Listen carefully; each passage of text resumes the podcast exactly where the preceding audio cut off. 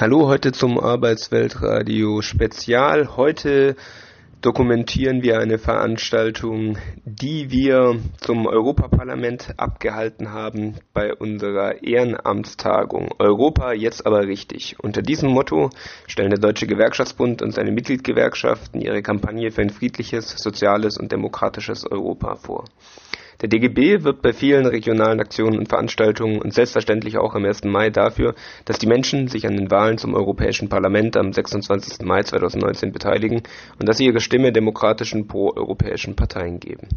Auch bei der Tagung der ehrenamtlichen Kreis- und Stadtverbandsvorsitzenden des DGB Baden-Württemberg standen die Europapolitik auf der Tagesordnung und rund 50 Teilnehmende aus ganz Baden-Württemberg haben sich am vergangenen Wochenende in Gerlingen getroffen und dort die weiteren Aktivitäten des DGB anlässlich der Europa- und Kommunalwahlen festgezurrt.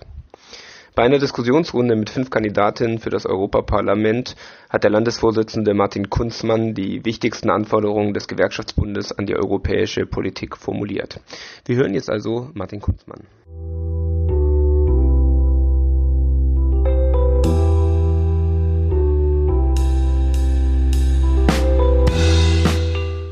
Kolleginnen und Kollegen, sehr verehrte Damen und Herren, dem DGB ist Europa ganz, ganz wichtig. Ich möchte es nochmal auch gleich am Anfang ganz stark herausstellen. Für uns ist Europa wichtig und wir sind pro-europäisch als Deutsche Gewerkschaftsbund mit seinen acht Mitgliedsgewerkschaften, weil wir gemeinsame europäische Werte sehen. Wichtig ist das Thema Frieden, das ist Demokratie und es ist Sozialstaat und Rechtsstaatlichkeit. Und da möchte ich vielleicht gleich am Anfang, ich habe Sie eingeladen, eine Partei ist nicht eingeladen sage auch ganz deutlich, wir haben demokratischen Parteien eingeladen. Jetzt wird immer argumentiert, auch die AfD ist demokratisch gewählt. Stimmt, aber sind keine Demokraten.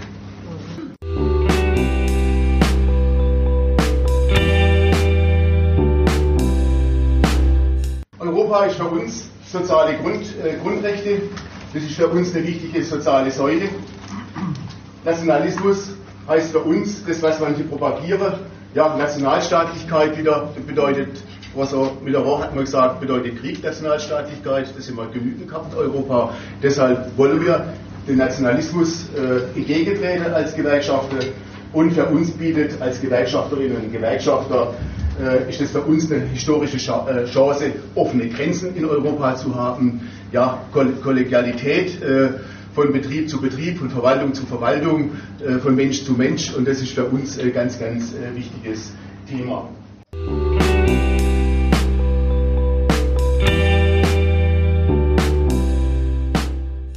Das war ein Ausschnitt von der Einleitung in die Diskussion mit den europapolitischen Kandidatinnen und Kandidaten der demokratischen Parteien, die wir eingeladen hatten. Unter anderem hat Martin Kunzmann auch formuliert, dass Europa über Jahrzehnte ein Friedens- und Fortschrittsprojekt gewesen sei, doch gegenwärtig die Europäische Union in keiner guten Verfassung sei. Der chaotische Brexit sowie rechtspopulistische, nationalistische und neoliberale Fliehkräfte gefährden das Projekt der europäischen Einigung, so Kunzmann. Deshalb ist es dringend geboten, die europäischen Institutionen zu stärken, aber auch zu reformieren. Der DGB setzt sich auf allen Ebenen dafür ein, dass Europa für die Menschen viel stärker als bisher auch als ein soziales, demokratisches Projekt erlebbar wird. Europa muss ein Garant für soziale Gerechtigkeit, wirtschaftliche Stärke und ökologische Erneuerung werden Junge Menschen brauchen die Zusage, dass Europa ihnen eine gute Zukunft bietet. Qualifizierte, EU-weit anerkannte Ausbildungsgänge und gute Arbeitsbedingungen, Frauen und Männer müssen sich darauf verlassen können, dass die Gleichstellung der Geschlechter europaweit vorangetrieben wird, so Kunzmann bei der Eröffnung der Europawahlkandidatinnen-Diskussion. Die an der Diskussionsrunde beteiligten Kandidierenden machten deutlich, wo sie Erfolge und wo Verbesserungsbedarf in der Europapolitik sehen nun hören wir zuerst Dr. Ingeborg Kressle von der CDU, die bereits Mitglied des Europäischen Parlaments ist.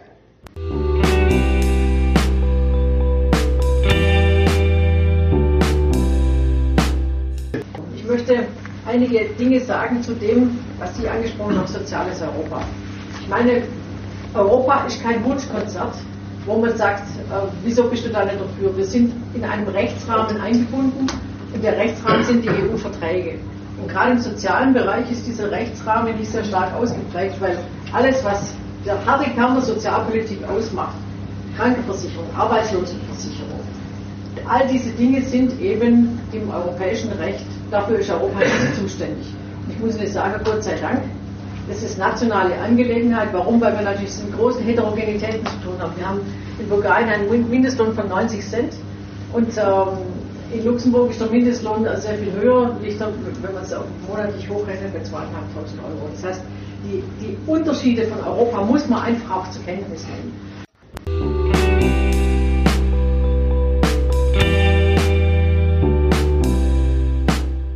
Das war Dr. Ingeborg Kressle, CDU, bereits Mitglied des Europäischen Parlaments. Weiter hat sie ausgeführt, dass die Mitbestimmung ein Erfolgsmodell sei, auf das wir wirklich stolz sein können. Sie hat uns in Deutschland geholfen, Wirtschaftskrisen zu bewältigen. In Frankreich fehlt dieses Instrument des sozialen Ausgleichs. Dies macht es schwierig, Reformen durchzusetzen. In der nächsten Wahlperiode wird es darauf ankommen, die EU zusammenzuhalten. Dies wird nur gehen, wenn alle Demokratinnen mehr als bisher zusammenhalten. Dazu gehört etwa der Konsens, dass Steuerbetrug in allen EU-Ländern entschieden bekämpft wird. So Dr. Ingeborg Kressle, CDU. Als nächstes stellte sich der SPD-Politiker Jérôme Brunel vor, der für das EU-Parlament kandidiert. Mit Aufstehen fängt es an, ist doch gar nicht mal gar nicht mal so schlecht. Wenn wir auf die Geschichte Europas zurückblicken, dann sehen wir, dass wir, bevor das Projekt Europa gestartet ist, im Grunde 1000 Jahre Krieg hatten auf dem Kontinent. Wenn sie sich nicht im Norden die Köpfe eingeschlagen haben, dann war das im Süden. Und wenn es nicht im Süden war, dann war es halt im Westen oder im Osten oder sonst wo. Seit wir Europa haben, haben wir Frieden. Und das ist genau das, worauf es ankommt. Wir haben durch Europa Frieden. Und Europa war von Anfang an ein Projekt für den Frieden. Das sieht man zum Beispiel daran, dass wir Deutschen von Anfang an dabei waren. Und das war damals nach dem Krieg keine Selbstverständlichkeit, dass wir Deutschen dabei waren.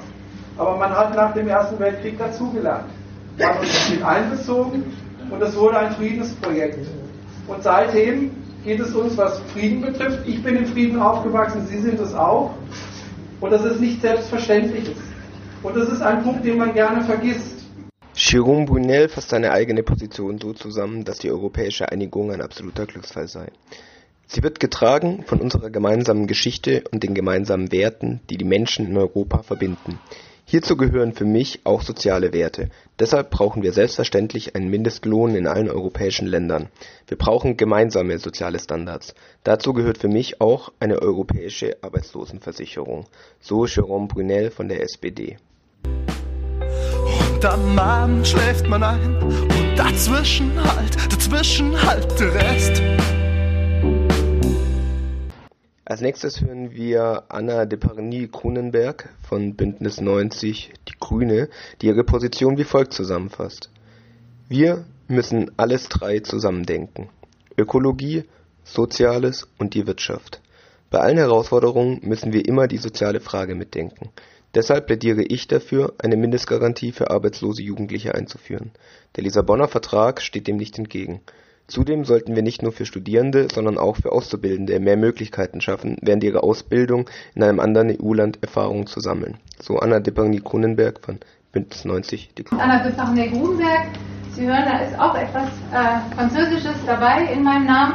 Ähm, freut mich sehr, dass Sie uns hier eingeladen haben, Herr Kunstmann, Frau Wistler, sehr schön. Ähm, ich bin auch ein sozusagen europäisches Pro Produkt oder Projekt meiner Eltern. Mein, meine, mein Vater ist Deutschschweizer, meine Mutter ist Französin, kommt aus Paris. Ich bin in Berlin geboren und dann später in äh, Frankreich aufgewachsen, habe dort auch mein Studium angefangen und irgendwann mal äh, mit 20 wollte ich mal ein Jahr nach Deutschland, Fremd, als Fremdsprache und irgendwie, wie man an mir sieht und an meiner Biografie ist es eben 20 Jahre geworden und äh, ich freue mich sehr, dass ich in Deutschland leben darf und dass ich hier auch ähm, eine Familie gründen konnte. Genau.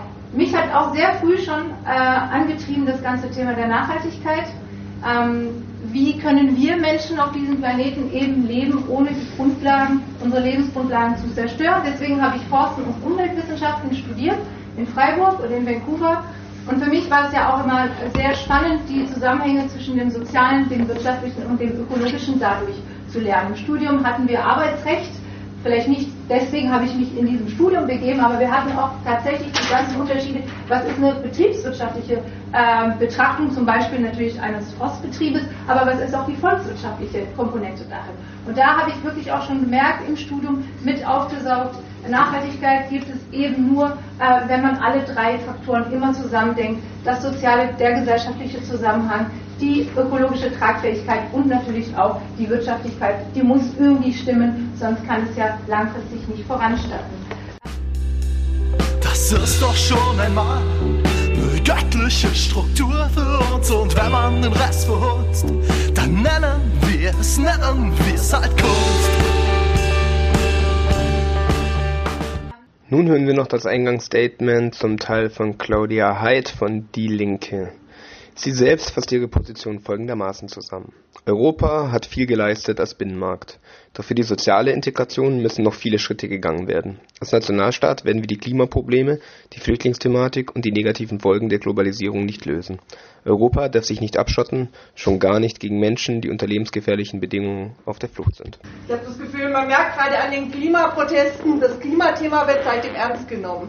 Aber im sozialen Bereich müssen wir, glaube ich, noch sehr viel mehr sichtbar machen, wie wichtig das den Menschen ist. Und bei Politik kommt Druck an. Ich bin auch ehrlich, ich empfange Druck auch gerne. also in diesem Sinne lohnt sich immer sehr genau hinzugucken. Und ähm, für mich ist es klar, wir werden als Nationalstaaten niemals die Probleme lösen, vor denen ähm, die Welt steht vor dem wir auch hier stehen. Wir werden das Klimaproblem nicht allein lösen. Wir werden die Frage von Globalisierung und dann Sichern von Arbeitsstandards nicht alleine lösen als einzelnes Land. Aber wenn wir zusammenarbeiten, und das, ich bin sehr dafür, dass wir das tun, müssen wir eben auch gucken, was ist. Und leider ist es kein Europa der offenen Grenzen mehr. Wer mit Klassen oder Studentengruppen, wo ein paar anders aussehen, über die Grenze geht, der wird ein Problem haben. Das Bus bleibt einfach da.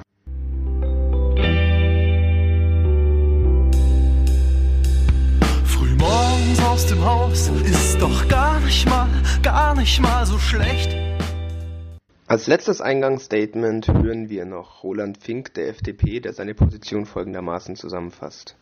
Die duale Ausbildung ist ein Erfolgsmodell. Wir sollten sie zum Exportschlager machen, anstatt zu sagen, das ist ein Hindernis im Binnenmarkt. Um den technologischen Wandel in der Autoindustrie zu bewältigen und um möglichst viele Arbeitsplätze zu erhalten, sollte sich Europa nicht von den anderen Ländern wie China vor sich hertreiben lassen. Wir haben die technologische Kompetenz, um eigene Lösungen anzubieten. Das war Roland Fink, FDP, den wir nun auch gleich hören werden. Ja, hallo, mein Name ist Roland Fink. Ähm, ich bin von der FDP und es wurde jetzt hier schon viel über äh, Frieden gesprochen und dass die Europäische Union in der Vergangenheit Frieden gesichert hat. Ähm, ich möchte anmerken, sie tut es auch heute noch. Es hat, nachdem die Briten Artikel 50 getriggert haben, vier Tage gedauert, bis britische Politiker Spanien wieder über der Gibraltar-Frage mit Krieg gedroht haben. Da war ein Minister dabei und da war ein früherer Parteichef der Conservative Party dabei. Vier Tage, bis wieder mit Krieg gedroht wird in Europa. Es ist nicht so, dass wir alle dazugelernt haben. Es ist einfach so, dass heutzutage die Konflikte, die es immer gibt, die es in jeder Gemeinde gibt, die es in jedem Land gibt, äh, die es eben auch auf dem europäischen Kontinent gibt, dass die am Verhandlungstisch gelöst werden äh, und eben nicht mehr militärisch und das ist ein großer Erfolg wir als Europäische Union müssen auch äh, deshalb ein Stück weit zusammenstehen, äh, um in der Welt Gewicht zu haben, zum Beispiel eben äh, für Sozialstandards, für Umweltstandards, weil wir als Deutsche alleine, wir haben so ein Prozent der Weltbevölkerung, wir haben so knapp 5% äh, der weltweiten Wirtschaftsleistung. Wie viel man mit knapp 5% noch zu sagen hat, da hat die FDP Erfahrung.